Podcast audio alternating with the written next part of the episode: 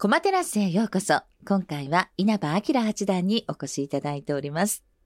ゲストの棋士の方に伺いましたけれども、一年にこう鳴らすと休日の頻度的には普通のお勤めの方よりも棋士の方は割とお休み多めっていうふうに伺いました。そうですね。そうですよはいね。お休みの日は稲葉さんはどんなふうにお過ごしになっていることが多いですか？まあ、ただ休みの日と言っても、家にはいるんですけど、はいはい家で勉強は結構してるんで、そうだかまあ休みという概念がまあ難しいところではあるんですけど、そうはいか、頭の中からもう将棋のことをすべてこう、あの、出してっていうふうにはやっぱなれないですかまあね。一日中完全に置くとかは結構少ないかもしれないですね。一日何、へーまあ2、3時間ぐらいして他のことをするっていう日はうんあっても、ゼロっていう日がまあそんなにあるわけではないですけど、はい。じゃあ休日は研究をされたり、はい。まあ、あとはまあ、ご飯を食べにうん行ったりとか、はいまあ、体を動かしたりとか、まあ体力をやっぱつけないといけないんで、まあ体を動かしたりとか。そうですよはい。ね、結構ね、あの、小さい頃はスポーツもなさっていたということで、そうですね。体を動はい。かすのはお好きだったんですか、まあ、プロになってからも、うんうん。まあ、騎士仲間で、はいはい。スポーツをしたりすることもそうですよね。はいなんか、棋士の皆ん、さん、なんとか部って言って、こう、運動部的はなクラブ活動みたいなものをやってらっしゃるっていうのも、はい。とても、あの、新鮮でしたけれども、サッカーですか？稲葉さんはお好きなの。まあ、子供の頃はサッカーをしたりとかして、うんうん最近はいろいろテニス、テニスとか。バドミントン、はい。フットサル、ちょっと前までボーリング。そうですね。はい。あの、遠山祐介六段が最近テニスをする棋士が少なくてっていうふうに嘆いてらっしゃいましたけど、あそうなんです一緒ねにされたりとか？まあ、東西分かれてるんですけど、うんうんまあ、東京で一回参加させてもらったことがあるんですけど、はい。かなり上手くて、本格的で、だってちょっとテニス歴かなり長いんですもんね。手合いが違うな。まあ、なんか大学のサークルとかでされてたんですはいはいはい。大学時代はいね。その4時間枠があったんですけど、うんうん3時間練習されてて、最後の1時間ちょっと試合をするという感じだったんですけど、関西だともう練習ほぼなしで、ほぼぶっつけ本番で、あねー、なんかこう、実践するんで、はいなんはかこう、文化の違いを 感じましたね。い。関東バーサス関西みたいな感じなんですかね。あの、関西エリアということで野球は阪神ファンでいらっしゃいあます。そうですね。はいねえ去年はおめでとうございあ、ましたあま。あ、中学生の頃から好きではあったんですけど、あそうですかはいまあ、本当にその人に比べると、まあ、大の阪神ファンというとちょっと、おがましいかなという感じではあるんですけど、まあ、好きで追いかけては、はい。なんかほら、騎士の方ってすごくいつも冷静沈着でいらっしゃるので、あの、去年優勝した時は、ちょっとはテンション上げて、あれですか？盛り上がったんですか？ああ、そうですね。まあ、でもうん優勝した日が対局の日で、ちょうど見れない日だったんで、あーあまあ、そうなんですね終わった後に、はいはい。まあ一応し、でも結果は知ってるんで、まあ、いるっていう感じではありましたけど。えあ、じゃあ一緒に戦ってらしたんですね、その日はね。そうですねある意まあ味別な形でね。そうですか。あとはアクティブ系だけではなくて、漫画も結構お好きで。あ、そうですね。はい。い。最近お気に入りは何かありますか？まあ、キングダムとか。あ、キングダム。まあ、鬼滅の刃とか。スパイファミリーとか。はい。え、それコミックで読まれるってことですか、そうですね。まあ、うんネットとかもありますし、あははいい。まあ、アニメとかで見ることもありますけど。幅広いですね、結構ね。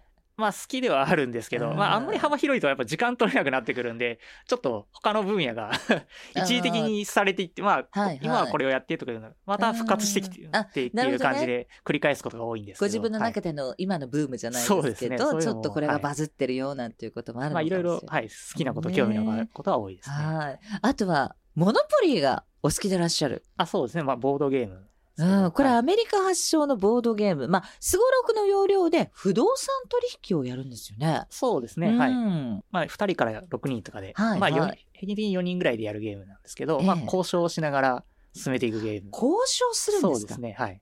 え、これ売ってくれないとかそういうことですか？えーまあ、売ったりとか、うんうんまあ、交換をしたりとか、はい、したりするんですけど、まあ、色を集めて、はい。まあ、同じ色を集めたらようやく買えるようになったりするんで、その色欲しいんだけど、みたいな感じなんですけど、はい。まあ、それを交渉していくっていうのへで、えまあ、運とその実力とあ半、両々ぐらいのうんうん必要なゲームなんですけど、あの、なんか勝負事がお好きな棋士の間でも80年代から90年代にかけて非常に流行したんですってね、このモノポリ。あー、みたいですね。ちょっとその世代は、ー。なんか、はい地方の対局にも、対局用品と一緒に携帯して、昼の対局で火花を散らした棋士同士が夜は棋士仲間とか、はいスタッフも加えて仲良くモノポリーに 楽しむ光景見られたっていうのを、対局相手とまた交渉するっていうのは不思議な感覚が あるかもしれないですけどね。すごいなんかね、ノーサイドな感じですよね。昼間はもうなんか熱戦を繰り広げたけれども、夜はこのモノポリーで、なんか、あの、ほんわかするようなね、そんなエピソードなんですけど、あのー先日ご出演いただいた阿久津力八段、とにかく勝負事が大好きっていうふうにおっしゃってました。あの、ご自分でデータ分析をして勝ちに導くのが醍醐味なんていうね、お話だったんですけど、稲葉さん、勝負をする目的というか、醍醐味ってどういうとこですか？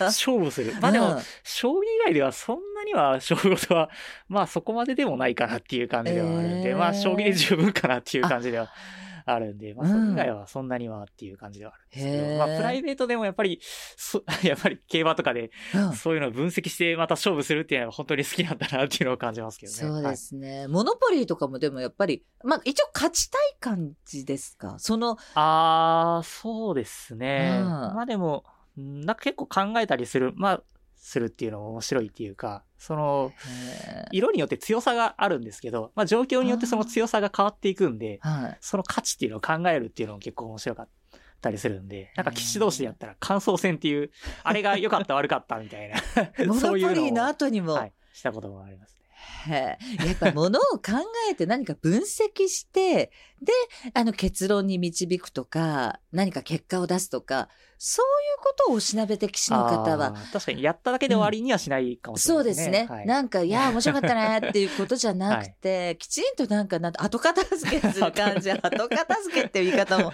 どうかと思いますけど、私ね、あの、稲葉さんの、えっ、と、インタビュー記事か何かで、感想戦っていう言葉をはい恥ずかしながら初めて、はい。はい、知りました。これ、対局が終わった後に、はい。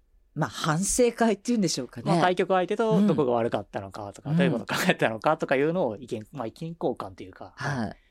まあ、反省会というのをしますね。なかなかでもね、あの、勝敗が決まってるわけですから、勝者と敗者がいる中で、やっぱ感情的にもあるじゃないですか。悔はい。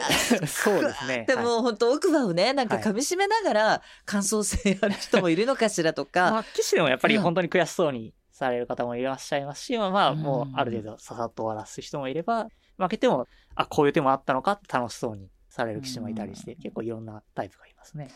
スポーツはじめなかなか他の競技では見られないですよね。そうですね。まあ、ボクシングとかだったらまた殴り合いが始まりそうですよね。感想戦の方が激しくなっちゃったり、余計火花を散らすなんていうことになりそうですよね。だから対局の後にまた共同作業でよりこの対局に関して将棋に対するなんで熱い思いというかそれをなんかうお互いにこう共有し合うような場なんですかね。思いというか、うん。まあ、その次の対局のためにするということで、そうか。まあ、その子供の頃から感想戦をできるだけやりましょうということを教えているので、まあ、できるだけというところですね。そうですね。だからやっぱり子供たちが対局をして負けましたってやっぱり自分から言うっていうこともかなりのあの精神的にはねプレッシャーがあったりとはい。かあると思うんですけど、それその言える勇気とかその形っていうのも教育面でも非常になんか役に立ちそうですよね。